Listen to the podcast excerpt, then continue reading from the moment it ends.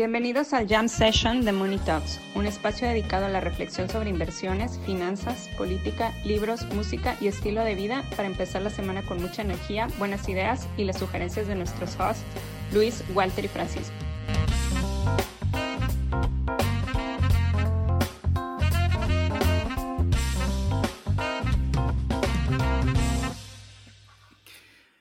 Pues lo siento, Paco, lo siento, pero otra vez se acaba de probar que no puedes vencer a la cosa real.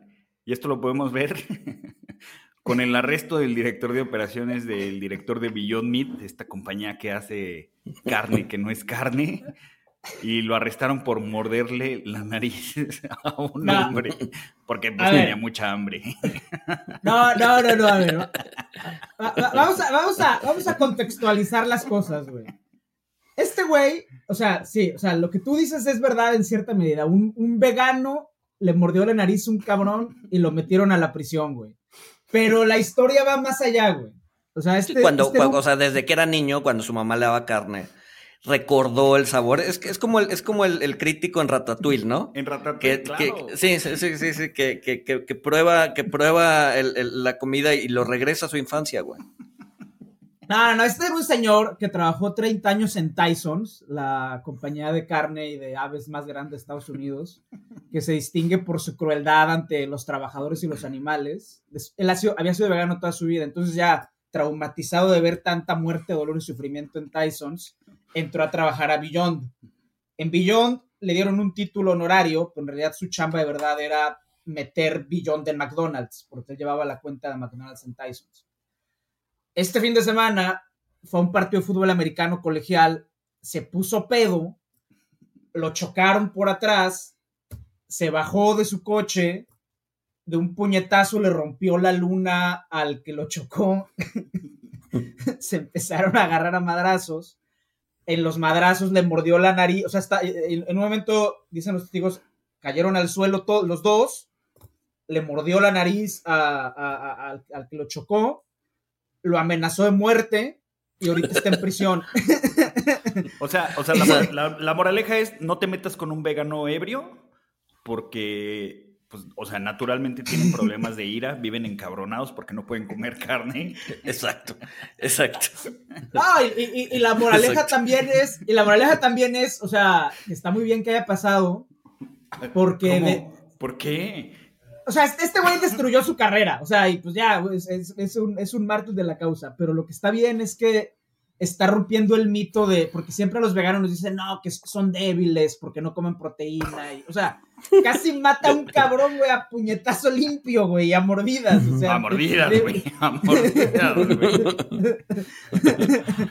De débil tiene, o sea, no, no era una, o sea, eso de que no, los veganos no comen proteína, güey, o sea, ajá, güey. Otro vegano que lo estamos hablando ahorita antes de entrar, que también le gusta morder a la gente, pues es Mike Tyson, güey. ¿Ves, güey? ¿Ves, güey? O sea, yo estoy seguro de que si hacen un estudio de, de, los de veganos, que muerden a la gente salen dos, güey. Seguro, seguro les hace falta, seguro la carne tiene algo que apacigua nuestro instinto No, y a ver, violento. además, además, o sea, si un, si un vegano muerde a alguien es noticia, güey si un carnívoro muerde una planta, no pasa nada, güey. Todos son felices, güey. Exacto. Entonces, exacto. Pero bueno. pobre, señor, o sea, eh, obviamente tiró su vida a la basura. Eh, yo pensé que además del que lo mordieron, güey. Nah, güey, nah, ese güey que. Este. además, mucha presión, pues Billón va a quebrar, o sea, está, tiene una situación financiera muy, muy precaria. ¿Tiene situación financiera? No, o sea, es tan precaria que no tiene. Entonces, pues la presión, el estrés, pues ya todavía llegan y te chocan. Este, pues no, o sea, estuvo muy mal. Obviamente en, este podcast no condonamos a la violencia, puro amor y paz. Este, pero el lado positivo es que sí empieza a destruir el mito de que los veganos no sabemos pelear, güey. Pues bueno, pues bueno, yo, yo, yo solo me quedo con la moreja de no, no hacer enojar a, un vegano ebrio. Pero bueno, pasando, pasando al tema, al tema principal, este, al, hermoso dip que, que cada vez yo- yo- más profundo. Yo les traje, yo les traje un, un- un- el fragmento el- el- el de un libro, de, de- de- es, es- es un libro de Samuel Beckett que se llama Fin de Partida, es una obra de teatro, y al final tiene, perdón, y al final tiene un, un último monólogo, el- el- uno de los, de los este, personajes que se llama Club, y estoy seguro que, que- la Fed lo lea antes de cada reunión este, para poder dar su política monetaria. Se los voy a leer. Entonces, este es el monólogo de Club. Me digo alguna vez, Club, es necesario que sufras más que ahora si quieres que se cansen de castigarte algún día. Me digo que a veces, Club, es necesario que estés allá mejor que aquí. Si quieres que te dejen partir, un día. Pero me siento demasiado viejo y demasiado lejos para lograr adaptarme a nuevas costumbres. Bien, esto no terminará nunca. Nunca partiré. Luego, quizás un día, de repente, esto termina, cambia, no lo comprendo, se muere, o yo no lo comprendo, ni esto tampoco. Le pregunto las palabras que quedan como sueño, despertar, noche, mañana, nada saben decir. Abro la puerta del calabozo y me voy. Voy tan encorvado que tan solo veo mis pies. Eso sí abro los ojos, y entre mis piernas un poco de polvo negruzco. Me digo que la Tierra se, ha extinguido, aunque nunca la haya visto viva. No hay problema. Cuando caiga, lloraré de felicidad. Y entonces ahorita están llorando de felicidad, güey, porque todo va cayendo. Es feliz, es, es, es, es- Yo, yo, yo, yo no creo que sea de la Fed, o sea, no, no tengo la menor duda que, que sí lo lea Neil Kashkari tres veces al día, este, que, que además, o sea, la- la- el- el- o sea, las tareas de Neil Kashkari tienen que ver con los bancos y con los stress test, no con el mercado, pero, pero es, es, es un incendiario, güey, o sea, es como tú, hay hombres que solo quieren ver el mundo arder, güey. Algo que me cae bien de Kashkari es que pasó de ser el dovish al hawkish. O sea, es un hombre que entiende la evidencia, güey. Y que no está Que cambia de parecer. una- Ajá, güey. Eso habla bien de él. Pues sí, bueno, eso, eso sí, es de, es de sabios cambiar de opinión, este, así como Paco que cambia de opinión y no se da cuenta. Oye, eso sí es muy vergonzante, güey. Aquí sí, este. Primera disculpa pública a la audiencia, güey. Porque sí fue una catástrofe. Resulta que la apuesta famosa que según yo iba ganando, pues la voy perdiendo. ¿Verdad que no? No, güey, en el, en el podcast, en el, en el 15 o en el 20, o sea, ahí sale claramente que, que tú, o sea, primero tú dices que va a acabar arriba de 4. Yo digo, nada, pues sí, este, está muy dura la postura de Powell y Paco. No, no, no, no, es que si suben 25, este, y luego. y, y Paco, que nos acusaba de Dovish, él, él era el Dovish, güey. O sea, su mente cambió, cambió las personalidades. No sé, no, no sé si, no sé si el atributo de Paco es que cambie de opinión o que simplemente sea desmemoriado, güey. Pero está bien, está bien. O sea, ser, ser desmemoriado te hace un buen inversionista porque pues te olvidas, supongo de, que te olvidas de tu nivel de entrada, güey. Entonces Es el- evitas muchos sesgos, güey. Y, Es y la- puedes cambiar de opinión eh, en, base a, en base a los hechos, ¿no? la etim- ahí la etimología del- de la lengua árabe eh, nos tiene mucho que, nos, que enseñarnos, güey. Porque está la palabra humano es insan y el verbo olvidar es nasia. Y ambos vienen de la. O sea, hay como dos escuelas, los que dicen que no vienen de la misma raíz y los que creemos que sí vienen de la misma raíz, NSA, insan y nasia. Y la razón es esa, que la eh, parte de ser humano es olvidar. Y par- o sea, porque Deja si de no justificar olvidas. tus, déjate justificar tus mamadas y páganos la apuesta. Sí. O sea, esa es la forma más ridícula que he escuchado para no pagar una apuesta. Sí, la etimología del ave paga, güey. No pagar, güey. Nada más estaba recalcando el punto de Walter, güey. Nunca, nunca dije que no va a pagar, güey. Ah, bueno. Pero, Pero pero, no te pero, o sea, olvidar es humano y olvidar es necesario para ser un buen inversionista y. Ajá, güey. Bueno, Vivan las a Luis y a mí- segundas a a no se nos Mira, va a olvidar que sí, a mientras- comer al Daguat. Mientras no se te olvide pagar tu apuesta, no hay problema. es de humanos olvidar, güey. ¿Por qué no quieren olvidar mis errores, güey? No, olvidar, olvidar los errores es, el, es un buen mecanismo de, defensa y de supervivencia. Entonces, es de humanos. una de las cosas buenas de este bear market es que en algún momento en el futuro lo habremos olvidado o habremos olvidado lo que sentimos mientras lo lo vivíamos. Este... Exacto, y entonces vas a caer en la posición de Walter de ya tocamos el fondo, y ya tocamos el fondo. y siempre va a haber una persona que no se le olvida, que no olvida nunca. Yo. Que te va a decir, no, Walter. no eres estamos, humano, Pues sí, estamos muy lejos del mínimo. Pero, pero los que no, olvidan nunca son los permavers, que ahorita tienen razón. Ahorita tienen razón, pero los permavers, o sea, cuando vienen los siguientes rallies, o sea, se los pierden porque no olvidan, no olvidan y están traumados, están encerrados en que todo debe de arder y de las cenizas nacerá. Olvidar es lo que nos hace humanos, es una de las cosas que nos yo creo que, Yo creo que es bueno olvidar, este, digo, no, no, no, no tanto, no tanto como para este, terminar siendo un, un YOLO investor, este, pero, pero sí, o sea, es, es, es bueno olvidar. Hablando de YOLO Investors, tú nos pasaste hace ratito un, un, un Twitter de Lisan Saunders, ¿se, se apellida? Sí, muy buena cuenta. Este, Tienen que seguirlo. Sí, muy buena cuenta. Sí. Este, que obviamente yo me, me, me, me lo, copié impunemente. Este, hablando acerca de. Nada raro, nada nuevo bajo hablando del, del nivel del discurso de los distintos bancos centrales, ¿no?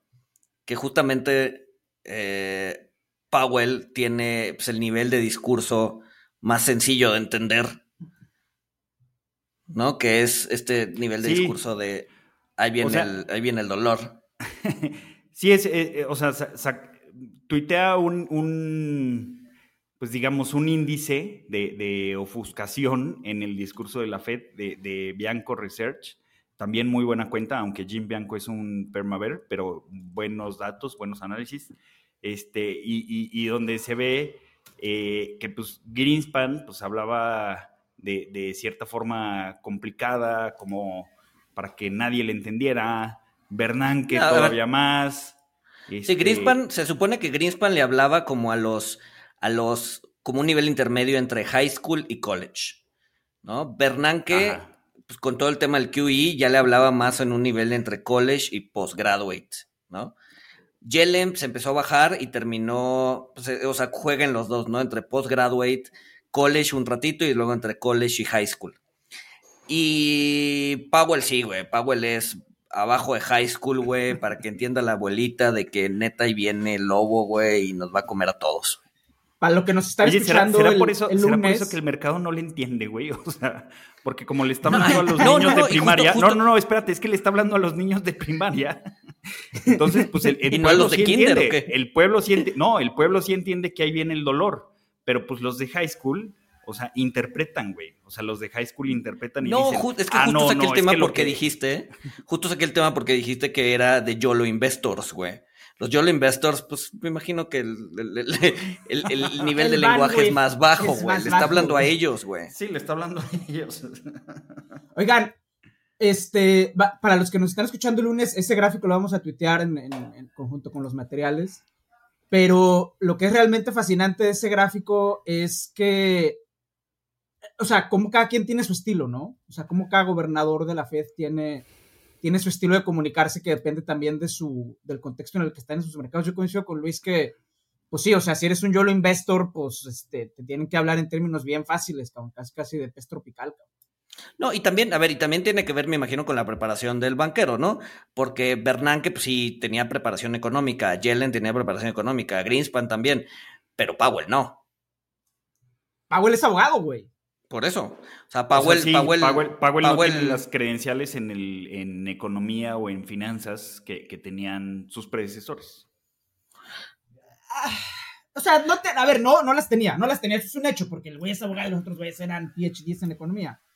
Pero. yo creo que eso es bueno. Yo creo que fue muy bueno. Yo también creo que es muy bueno. Este. Sobre todo en el contexto de la pandemia. Pero, o sea, decir que un abogado está menos preparado que un economista. O sea. No, no, no, no menos preparado. No, no, no, ojo, no menos preparado, pero sin el sesgo de, de, hablar en términos económicos. sin, el, jargon. Es que eso es lo bueno, o sea, eso es lo bueno de Powell. O sea, que, que tiene una buena preparación, pero como, como no es económica ni financiera, no tiene el jargon que hace inentendible el mensaje. Exacto. Exacto, sí, a ver, como doctor en economía, pues tienes todos los incentivos y tienes como toda la carga eh, de hablar en términos económicos. Powell no. Entonces también puede ser una de las razones por las que pues, le habla a, niños de secundaria. Pero yo también, o sea, yo, yo también creo que, que entre, entre más complicado y con más jargon te explican una cosa, es porque quien le está quien te la está explicando no la entiende en realidad. Entonces. Sí, pues sí, yo coincido. Este, o sea, y bueno, Powell ha dicho explícitamente que, pues, pues, no, entienden la inflación, ya, ya lo dijo. Y, por eso necesita ser este. O sea, y, esa es una de las razones por las que está tan hockey. No, y, este está, está cañón, o sea, ha vuelto, o sea, esta situación que estamos viendo ha vuelto al banquero central muchísimo más humilde, ¿no? Me tocó escuchar en la semana a Heath, a Jonathan Heath, hablar en la conferencia de la MAI, la conferencia anual de la MAI, y una de las, o sea, y una de sus conclusiones, sí, o sea, sí decía, a ver, sí, la política monetaria mexicana está ayudando, el PASIC está ayudando, eh, la política de Estados Unidos está ayudando, sí, sí, sí, pero uno de los factores que necesitamos para que la inflación baje es suerte.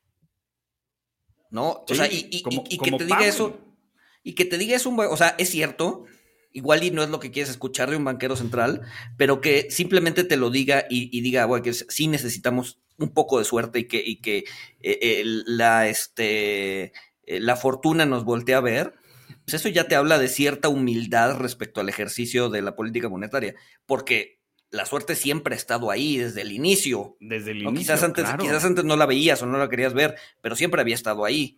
Y el hecho de que la, reconozcas hoy por hoy. permitía verlo. Exacto. El hecho, de, el hecho de que hoy por hoy ya le estés considerando, pues sí te habla de un nivel de humildad un poquito más fuerte, ¿no? O sea, sí, este periodo inflacionario se ha vuelto más humildes a los banqueros centrales, No, no todo está perdido, señores, no todo está perdido. Quizá no merecemos la extinción porque el evangelio de Taleb sobre la suerte está permeando en el mundo.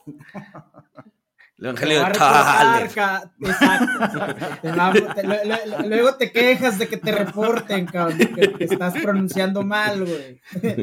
Oiga, pero bueno, hablar, o sea, con, este tema de la fe, yo quería comentar, no sé si vieron, creo que sí se las mandé en el chat, la, entrevista que tiene Mark Spitznagel, el, el discípulo, el apóstol de Nicolás, mejor no me meto en camisa de once varas. Este, Nicolás. Lo entrevistaron la, semana pasada. Eh, y pues bueno, él, como saben, pues él, su fondo Universia ganó como 4000% en marzo del 2020 cuando estalla la pandemia, porque pues él, él hace apuestas contra Black Swans y pues cuando uno sucede, eh, pues se forra en dinero, ¿no? después de haber perdido poco dinero durante periodos muy largos de tiempo, pero pues bueno, cuando, cuando gana, gana en grande.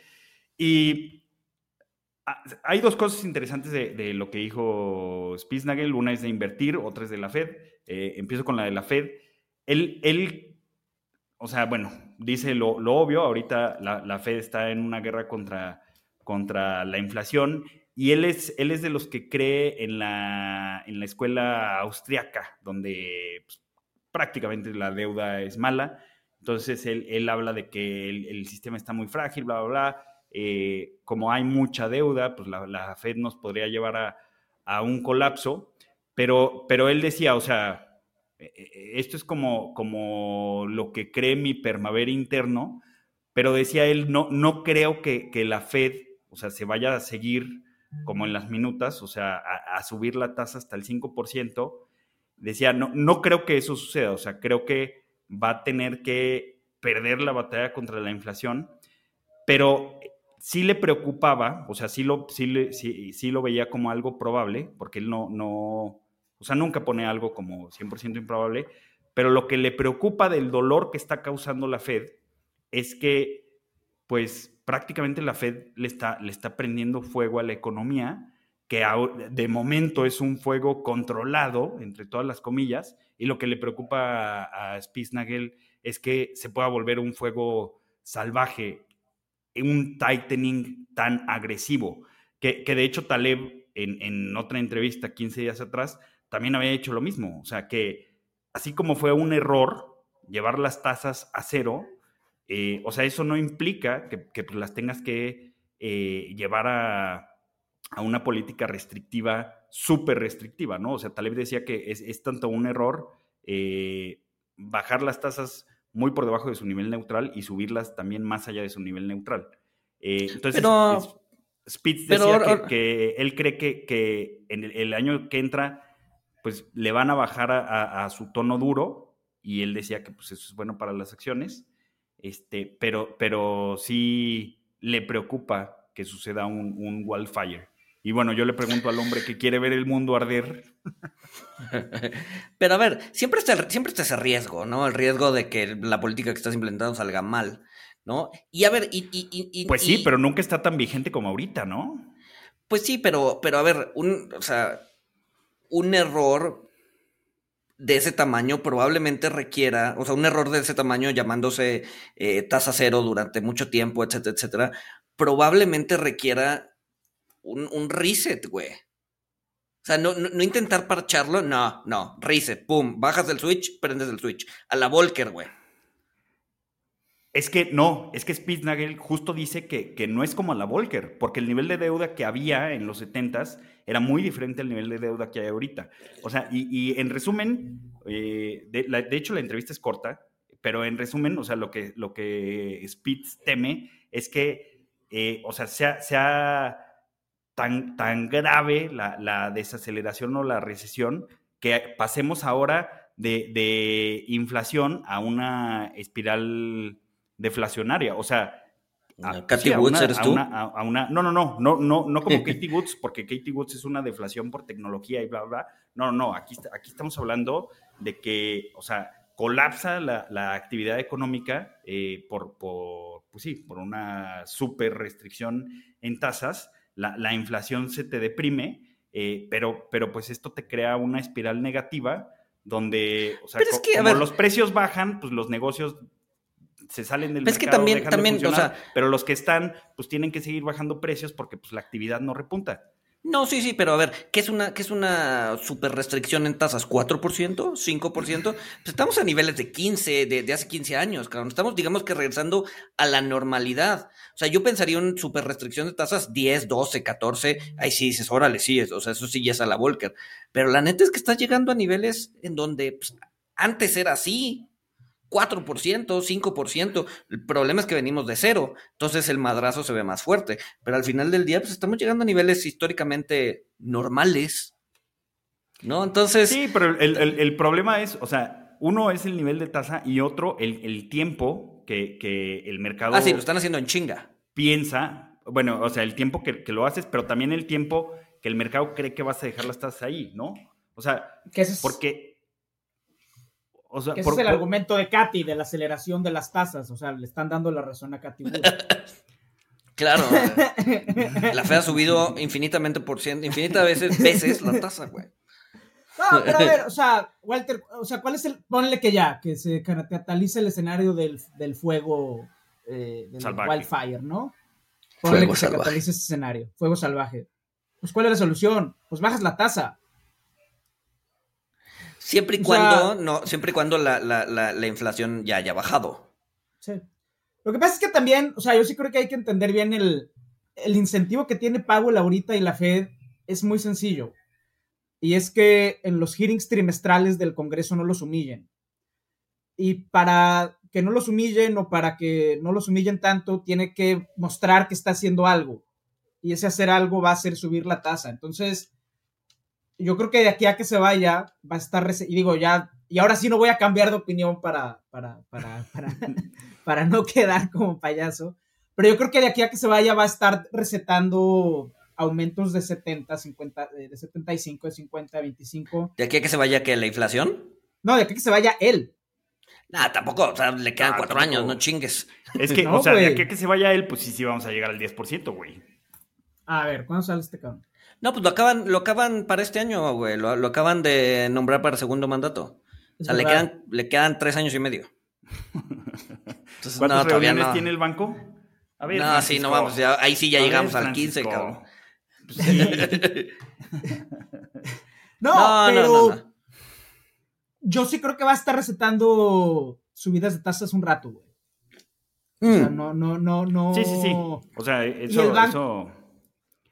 Y el Eso mercado no se la compra todavía. El mercado no se la compra todavía. Pero a ver, fíjense, o sea, a ver, hace, hace poco más de 12 meses exactamente, teníamos a Don Powell diciéndonos que la inflación era transitoria.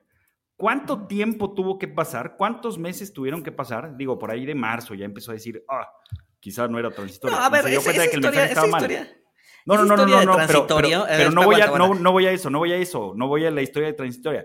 A, eh, a lo que voy es que ahorita, pues ya, ya cambió y ya está en, en una postura más dura, mucho más dura de lo que pensaba el mercado. O sea, está en, en- Pero en es- un nivel de hawkishness más alto de lo que está en el mercado. A lo que voy yo es es que normal, para cambiar, sí es normal, pero, pero la Fed para cambiar de, de un punto a otro, o sea, tarda. Tarda, tarda. A ver, pero el, el- no, a ver, el hockey, el, el hawkishness viene desde hace tiempo, nada más que el mercado no se lo había creído. Apenas ahorita con Jackson Hole dije, ay, sí va en serio. Pero el hawkishness no, no, pero, viene de pero hace viene, tiempo. pero viene más fuerte. O sea, lo podemos ver en, en, en el Pero viene más de la Fed, en las expectativas. Pues es que ahí, ahí está. Yo, yo creo que no es percepción, porque ahí está lo que los banqueros, en- lo que los gobernadores de la Fed creían que iba a ser la, la tasa para 2023 y para 2024. Está, está su expectativa Bueno, sí, los de junio han, han cambiado. y está la expectativa de septiembre y cambió Sí. drásticamente. O sea, se Sí, incrementó pero- pero ¿cuánto? está- ¿100 pero- puntos? Pero está bien, o sea, lo que voy es, están cambiando de opinión. O sea, al principio pensaban que era transitorio, yo sí pensaba que era transitorio, pero ¿qué crees? Llegó una pinche guerra que, Sí, sí, sí. que, que- que- que hizo que todo. las cosas cambiaran. Si no hubiera habido una guerra, ahorita no estaríamos hablando de, de- de- de inflaciones del 8 y hubiera sido transitoria. Obviamente. sí, Entonces, claro. las cosas van cambiando, ¿no? Cambiaron de transitorio a permanente, de permanente a hawkish. ¿Qué nos, o sea, ¿por qué, ¿por qué no habría de cambiar en unos meses hacia algo más relajado? ¿no? Sí, Cuando sí, ya sí, veamos sí. la inflación hacia abajo. Es que Entonces, yo creo que sí va a cambiar, pero se va a tardar. O sea, con, lo de la inflación, Pero que no. subreaccionaron, o sea, hubo un underreaction, y, y yo creo que ahorita, o sea, ha- hay un overreaction. O sea, de hecho, hoy salió, hoy salió eh, la, la encuesta de gestores de compra, de los directores de las empresas. O sea, y mencionan, creo que por tercer o cuarto mes consecutivo, que los precios ya vienen a la baja. O sea, Entonces, que, ahí que está, están o sea, teniendo menos presiones en costos. Si logras ver una bajada, si logras ver un pico en estas fechas y una bajada para enero o febrero del siguiente año, yo creo que sí podrían empezar a bajar el tono del discurso. Ajá. Yo creo que se van a tardar. O sea, como acaban de cambiar, a mí eso es lo que me preocupa. Pero es que O no sea, acaban de como cambiar, acaban de cambiar, no, o sea, no, o sea, es, es que ya habían cambiado. O sea, ya habían cambiado a Hawkish y ahora acaban de cambiar a más Hawkish. Este, con, o sea, lo podemos ver en el plot de la Fed. O sea, como cambiaron a más Hawkish, ahora para, para regresarse un escalón, que no va a ser Dog, o sea, va a seguir siendo Hawk, pero para regresarse un escalón, o sea, va- van, a, van a tardar pues al menos de, de tres a seis meses. Este. y- yo no creo que haya esta- cambiado el tono. Yo no creo que haya cambiado el tono. Yo sí creo que cambió la actitud del mercado. O sea, yo sí veo al mercado cada vez más asustado, pero porque apenas están dando cuenta. O sea, es que tú lo que tú estás diciendo es, estaban así de hawkish y ahora están más de hawkish. Yo lo que digo es, siempre han estado igual de hawkish, por lo menos los últimos seis meses. Pero el mercado apenas está llegando a darse cuenta lo hawkish que estaban. Y en ese sentido, ahí va, va a ser un tema de cómo van cambiando las percepciones. Yo insisto, o sea, hay que seguir viendo muy de cerca el month to month, porque si seguimos registrando month to month de 0.1%, para mayo del año que entra, la inflación ya está en el target. O sea, y, el month to month, yo no tengo ni idea de cómo va a cambiar, pero a lo que voy es el escenario que dice Luis de que lleguen al target en, el verano del año que entra, es por lo menos plausible, o sea, no es un escenario de cola. A ver, pero, o, sea, un- un- una, sí, si el month to month sigue jodido, o sea, y, y creo que va a seguir jodido porque ya en, en, en, unos, en unas pocas Con semanas, pura- la tasa con de cambio del de petróleo, la gasolina, la exacto, tasa, con puro exacto, o sea, ya va a ser negativo. O sea, si la gasolina sigue así, o sea, ceteris paribus, en unas cuantas semanas, la contribución a la inflación de la gasolina va a ser negativa. va a ser negativa. Y sí, sí. la inflación Entonces, sí te va a bajar, pero el nivel de hawkishness de la Fed, este, no. Y, y- y sobre lo que decía knows? Luis, ¿tú crees bueno, que bueno. Powell no va a querer tomar el Victory Lap? O sea, le dieron el Victory Lap de la pandemia. Si baja la inflación a un 2% de aquí a mayo, ¿tú crees que no va a querer, o sea, Sí, o sea, tiene lo que, a lo que más me... lo- sí, sí, sí, sí, sí. O sea, pero, pero pues, lo, lo- lo que me preocupa es que van a necesitar tiempo, o sea, para, para cambiar de postura. Sí lo van a hacer en algún momento, o sea, pero si acabas de decir, a ver, cabrones, la tasa de interés va a estar en niveles más altos por más tiempo del previsto, o sea, y luego sacas el dot plot y dices, no, pues la ver, terminal pero no es incluso, cuatro y escucha. medio, la terminal es cinco. Pero aguanta, aguanta. Escucha, escucha, escucha. Cuatro, no, cuatro y medio, exacto, cuatro y medio, y ahorita está en 3.25. O sea, para poder llegar a ese cuatro y medio, tienes que bajar el ritmo de subidas. ¿No? O sea, todavía te queda, todavía te quedan dos, dos el, dos el siguiente, dos este año. Si los, si te las avientas de, o sea, el mismo Powell dijo, estamos viendo si son, si hay 100, si subimos 100 o 125 puntos base, estamos, estamos haciendo eso. O sea, no dan los números para subir dos de 75, porque entonces eso te llevaría a 150 puntos base. O sea, en algún punto del año están discutiendo o nos volvemos menos, o, o volvemos menos, o nos volvemos menos hawkish en diciembre o tan pronto como en noviembre. ¿Para qué? Para tener 50-50 o 75 y 50. No, esos son los dos escenarios que puso ayer. 75 y 50 o 50 y 50. En ambos casos, ya le estás bajando el ritmo al, al- al acelerador. Entonces, sí está priceado en, en el discurso de, de Powell que tan pronto como este año veamos menos agresividad. Sí, pero también, también sobre, sobre eso, o sea, es, es, es medianamente bien sabido que, que- los efectos de política monetaria tardan seis meses en, en verse sus efectos, ¿no? En, en teoría. O sea, entonces, del último incremento de tasa, del último incremento de tasa, que estoy abriendo el, el dot plot, este, del último incremento de tasa, en teoría, van a pasar seis meses eh, para. Pues sí, para. para Pero es que ¿Para ya no entiendo qué es lo que estás diciendo, Walter. O sea, ¿cuál, cuál es tu punto? Ya no, lo Mi- enti- ya no entiendo qué estamos discutiendo. güey. mi punto es que para 2023, o sea, para 2023, ven la tasa, eh, o, o casi la mayoría de, de los miembros de la Fed, para 2023 ven la tasa entre 4.75 y 5, entre 4.5 y 5, o sea, 4.75. O sea, Ajá. si llegan a ese nivel, o sea, va- e- ese nivel se debería de quedar algún tiempo, digo que, Sí, sí. claro, pueden cambiar Sí, de, de decisión rápido, o el mercado va a pricear que ese nivel se va a quedar más tiempo. Como tú dijiste, Paco, la inflación ya, ya va a estar en un nivel normal, pero la política va a seguir siendo muy restrictiva. Entonces, pues e- eso, eso va a causar, eh, pues, más, un- va a causar más dolor, o, o está mucho el riesgo de que cause más dolor de- del que la Fed tiene intenciones de, de causar. O sea, una, una que- desaceleración más profunda de, de lo que la Fed la quiere. Y lo que decías tú, Luis, de, de si tuviste 15 años de tasa cero, pues ahora las regresamos al, al 4 por mucho tiempo. O sea, el, el- el problema es que cuando alteras un sistema complejo por mucho tiempo, este, o sea, ti- tienes que tratar de, de llegar al, al nivel neutral o, o- o- o tratar de dejar de alterarlo al menos, porque, o sea, si, si intentas la acción opuesta, si intentas deshacer eh, lo que estabas haciendo con, con tasas muy altas, pues igual vas a, vas a, vas a meter más complejidad y no, no sabes cómo va a reaccionar el sistema. Es como los Ahora- drogadictos, o sea, los drogadictos cuando entran en rehabilitación, pues les van dando sustancias para que su cuerpo no colapse. Sí, por, Porque por eso. si toda por la eso- droga que se metieron les dices, no, pues ya no te vas a meter Por nada de eso, droga, por ya eso no funcionan agua". los 500 puntos básicos de Francisco. no, Porque yo somos por unos eso drogadictos dije- de la liquidez. Yo por Sí. eso dije que son como heroinómanos despertándose en unos separos. Sí, por eso. Por eso no puedes subir 500 puntos básicos.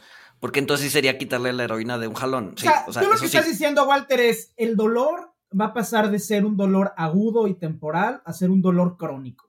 O sea, si nos quedamos en el nivel de 4.75, si el año que entra el, el dot plot se cumple y nos quedamos en ese nivel entre 4.50 y 5 y, y la inflación vuelve a niveles normales, el dolor se vuelve crónico. Eso, es- eso es lo que estás intentando decir. Y ese dolor No, el, crónico... el dolor se vuelve más agudo, se vuelve más agudo y, y posiblemente más. No, a ver, tiempo, tiempo, tiempo, tiempo, tiempo. Aguanta. O sea, yo creo que aquí hay que distinguir entre economía y, y- y- y mercados. Quizás para la economía sí haya una ralentización en lo económico porque tienes tasas más altas y no te puedes endeudar. Pero en el momento en que la Fed se empiece a detener y se detenga y mande el forward guidance de aquí nos vamos a detener, Ajá. en ese momento los mercados, ¡pum!, se disparan. ¿Por qué? Porque lo que no le gusta a los mercados es la incertidumbre. O sea, si tuviéramos un camino clarísimo de hacia dónde vamos y en dónde nos vamos a detener, ahorita los mercados estarían subiendo. El problema es que no lo sabemos, ni siquiera la Fed lo sabe. Entonces, el problema es la incertidumbre. En el momento en que despejas la incertidumbre, el mercado sube.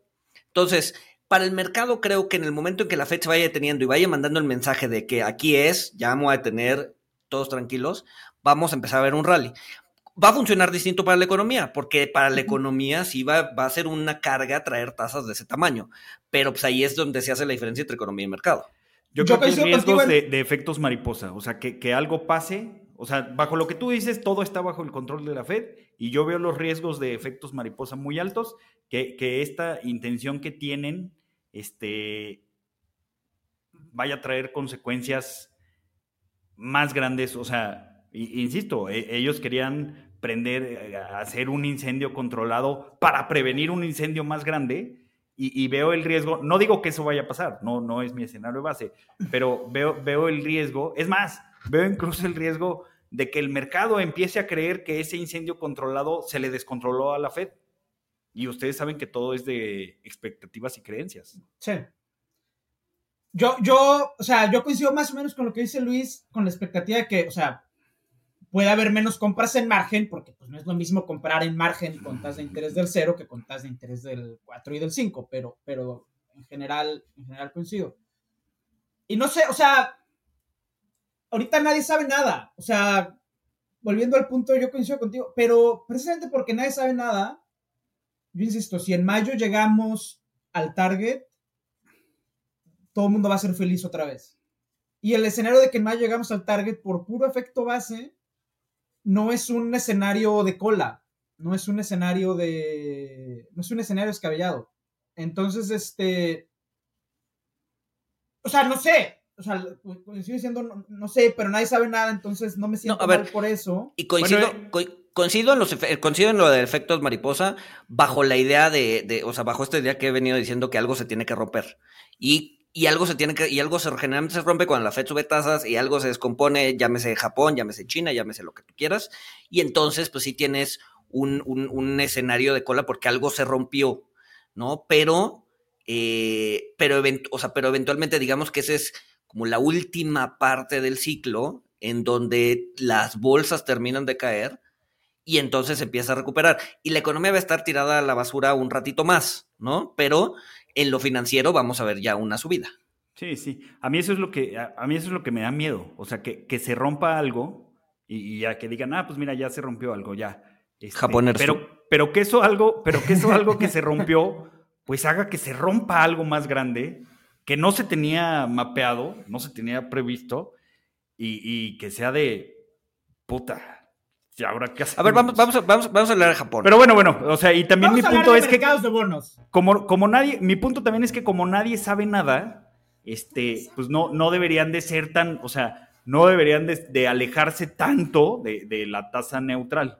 O sea, sí, un poquito, pero, o sea, debería de estar como, no va a pasar, no va a suceder, yo lo sé, pero debería de estar ta- más acotado qué tanto se pueden despegar de, de- de la tasa neutral, que pues para empezar nadie sabe cuál es, ¿no? Ay, pero Vamos a qué, hablar de mercado de bonos. ¿Qué onda con los movimientos en mercados de bonos en todo el mundo? O sea, hoy estaba viendo que el GBP también registró movimientos de ocho desviaciones estándar, Japón también un caos. ¿Qué onda ¿Qué onda, Luis? Tú que estás metidísimo, ¿qué onda con De, todo de lo hecho, que es hoy, hoy- mercabonos? de hecho, hoy estaba viendo un análisis de BOFA, te- lo, lo estoy viendo ahorita, este, te paso la gráfica, ahorita voy a tuitear la gráfica para el, para el lunes, pero en, en esencia lo que estamos viviendo hoy por hoy desde 1790 es, el, apenas es el tercer eh, eh, bear market en el mercado de bonos, ¿no? O sea, ¿Desde vivimos uno cuándo? Tercer desde bear market. 1790. O sea, vivimos uno de 1899 a 1920, luego otro, pues, el, el obvio que fue con Volcker, ¿no? Del 46 al 81, este, del 46 al 81, ¿sabes? O sea, ¿se imaginan 20 años, de- digo, 40 años de esto? Nada más que lo, bueno, no, no importa. Efectos y ahorita, mariposa. Efecto. y ahorita, este, pues que llevamos dos años, ¿no? Del 2020 a, a ahorita. Entonces, pues e- en realidad pues, son, son tasas regresando, o sea, no podías tener tasas en cero todo el tiempo, ¿no? ¿Por qué? Porque eventualmente te mueres de un pasón no. de heroína, cabrón, ¿no? ¿No? Es- es- entonces, Pues pues, sí, es- o sea, ¿se, se acuerdan, ¿se acuerdan cuando éramos felices y no lo sabíamos? Cuando el, el- el problema era que había 2.7, no, ¿qué? 17 trillones en deuda negativa. De hecho, pusieron otro tweet, ¿no? O sea, que, que el, el hombre de la década es el, es el de, de Australia o de Austria. El güey que emitió Austria. un bono de Austria. Ah, sí. Austria. Que emitieron bono un 100 bono a años. 100 años. ¿A qué tasa? 0.80 A 0.85. 0.85.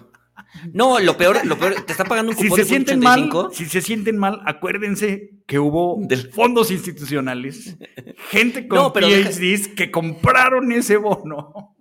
Deja tú eso, deja tú eso. O sea, deja tú que te pague el punto 85. El problema es que desde su pico hasta ahorita ha bajado 70% en precio.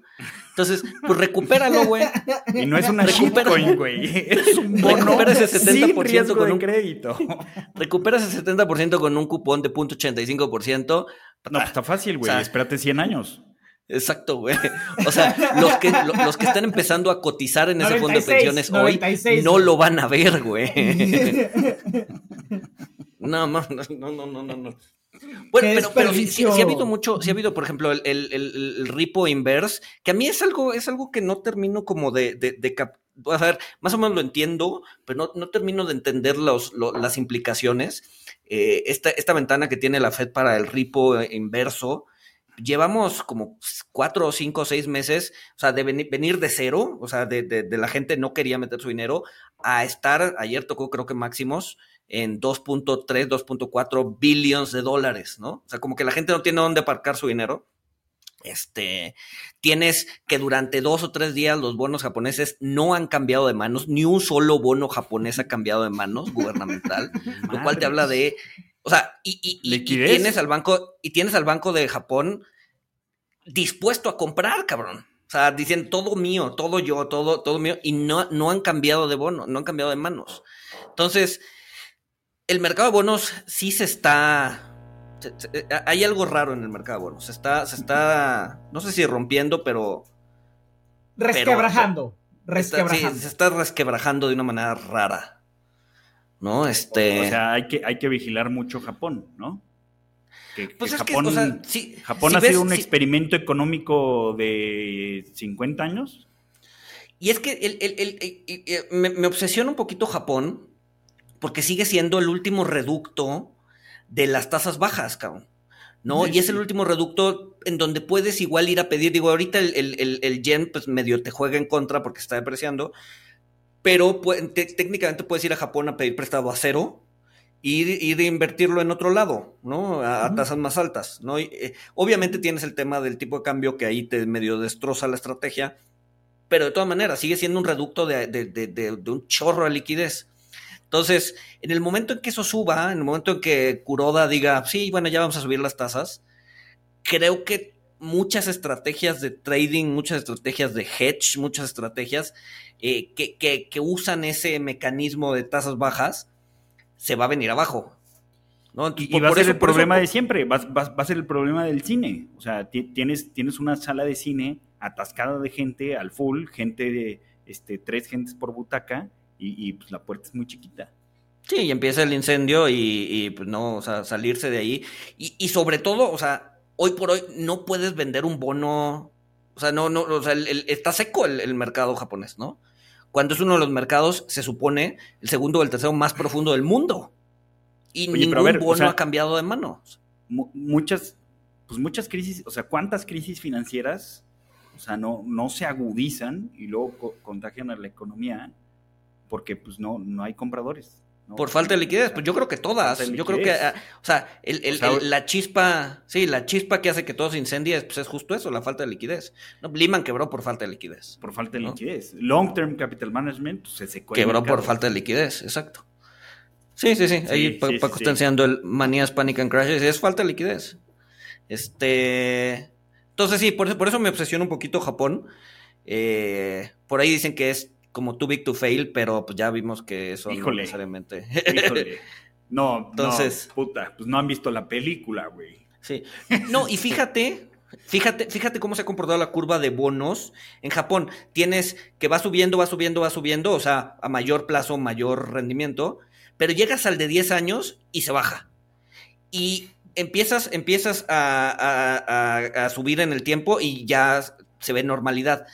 Pero eso es porque el Banco Central japonés pues, ha estado metiéndole presión, o sea, dice, estamos anclando la tasa de 10 años a punto 25 y voy a hacer todo lo posible porque, porque no se cambie de punto 25.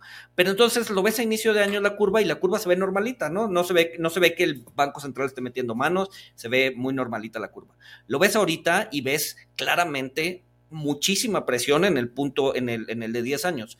Lo que quiere decir que si esa presión continúa, pues eventualmente van a tener que liberalizar y ahí es donde empieza a generar problemas. De hecho, el, hecho de que el Banco Central japonés en la semana haya metido mano al, al, al, FX, te habla o te manda la señal de que pues, ya están empezando a sudar, ¿no? Ya están empezando a, a perder control ¿no? Y eso a los, a los cuates que se dedican a, o sea, a los soros del mundo, que se dedican a, quebrar los bancos centrales, pues es, es, sangre en el agua, cabrón. O sea, ¿crees que, y como buenos eh, tiburones.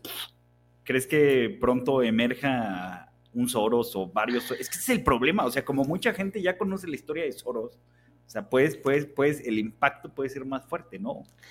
Que por el otro lado tienes justamente ese trade, tratar de quebrar a Japón, pues es el trade que se llama el, el Widowmaker, ¿no? Porque muchos lo han intentado durante 20 años y muchos han, o sea, nadie lo ha logrado. Terminas pues, perdiendo toda tu lana, ¿no? Entonces, la pregunta es, ¿el trade Widowmaker esta vez pues, va a seguir ganando o, de plano ya va a haber alguien que lo truene? ¿Quién sabe? O esta vez será diferente, sí. Japón es súper interesante, súper interesante este, o sea, cuando la gente habla de la burbuja.com, yo digo, ah, o sea, la, burbuja de Japón en términos de evaluaciones fue del doble. O sea, lo que tú tuiteaste el otro día, Luis, o sea, ah, los, terrenos del Palacio de Japón, o sea, valían lo que todo el estado de California. Este, no, lo, que, lo que me sorprendió es la hipoteca, cabrón. O sea, que, que, que, te sacaban hipotecas a 100 años, y que la terminaban pagando tus nietos, güey. Que dices, puta. Sí, sí, sí, sí, sí. Sí, es muy, muy interesante. Este, o sea, Japón no tuvo una década perdida, Japón ya lleva creo que 40 años perdidos. Ya tuvo una generación perdida, cabrón. Sí, sí, sí, sí, sí. Este, el, el, gobierno creo que es dueño del 50% de los ETFs, ¿no? ¿O cuánto? Pues no, no, no sé si de los ETFs, pero de los bonos Guber. No, de los bonos Guber creo que ya, o sea, el, el, Banco Central ya el Banco Central es el mayor tenedor. 70% sí, de los bonos Guber, una jalada así. Pero en los ETFs también está súper manoseado por, ah, sí, sí, sí, el Banco Central. Sí. Sí. Entonces, pues bueno, hay que ver. Pero bueno, me, me faltó, me faltó el segundo mensaje de, de Spitznagel, eh, que, que fue de decir, a ver, el inversionista pequeño no tiene acceso a mis estrategias para cubrirse de Black Swan y para ellos, pues lo mejor sigue siendo, a pesar de que pueda haber una más bajas en el futuro, inclusive una crisis, lo mejor que puede hacer el inversionista promedio este, pues, e, e, e, es comprar eh, pues sí, el, el, Standard Poor's y mantenerlo. O sea, y, el peor enemigo del inversionista es uno mismo. Y, y pues bueno, o sea, ahí tienen a eh, uno de los creyentes y practicantes de del Black Swan, de apostar eh, contra el Black Swan, dando el mismo consejo que, Buffett y que Bogle, ¿no? El problema es aguantar. Sí. Pues sí. Sí, no paniquear, aguantar, este, ya si, digo, ahorita el Nasdaq va bajando 30%, pues ya te lo quedas. Por eso hay que reírnos, por eso hay que reírnos y por eso, por eso puse un tweet de que si dejaras de comprar tus cafés en el Starbucks y lo metieras al mercado de renta variable, no tendrías ni cafés ni dinero. Pero bueno. Y hay que leer la Biblia. Hay que, hay que leer el, el- el libro de Job. Ay. Ah, vamos No, no, a recomendaciones que no sean bíblicas. por eso, por eso el, el libro de Job, el libro de Job que habla sobre dolor, sufrimiento, paciencia, seres humanos compatiendo, ah, eh, pi- ah, pidiendo la piedad de dioses irascibles. yo, yo, yo, yo creo que yo me equivoqué del libro porque yo empecé con el apocalipsis, güey. Sí, güey. No, no, no. Hay, hay que leer. Además, el libro de Job es muy, es muy introspectivo, o sea, es muy individual. O sea, es, es esto, es como intentar encontrar sentido, o no, no encontrar sentido, sino aprender a vivir en el sinsentido con paciencia. Y yo creo que es muy bueno. Otra recomendación, pues digo, la, la tuiteamos el. que bueno, no tiene nada que ver con esto que estamos hablando. Pero mi amiga Dresda Méndez, que es estudiosa del dolor como fenómeno físico y como fenómeno psicológico muy bueno también. eh, vale la pena igual invitarla para un programa especial que nos hable de, de dolor como tal. De Japón, sobre la crisis de Japón, yo recomiendo mucho también el, libro de Gillian Ted, de The Rising Sun, eh, que salió a, inicios de, de, los 2000, también muy recomendable.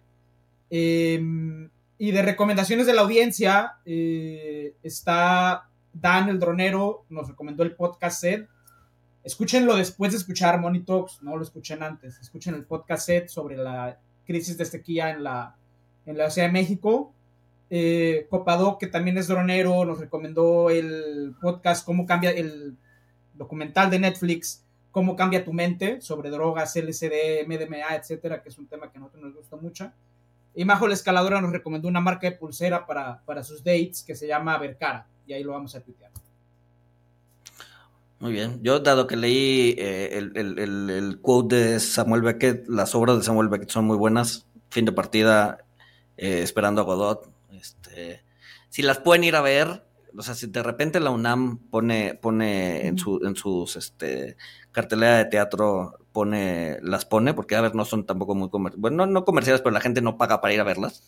Este, porque sí son medio heavies pero uh -huh. si pueden checar de repente la cartelera de la UNAM, es, son, son, buenas obras y si las pueden leer, pues mejor, ¿no? Es, eh, te, tienen, tienen buenos diálogos, aunque a veces un poco irracionales, este, uh -huh. pero, pero es, Samuel Beckett es bueno.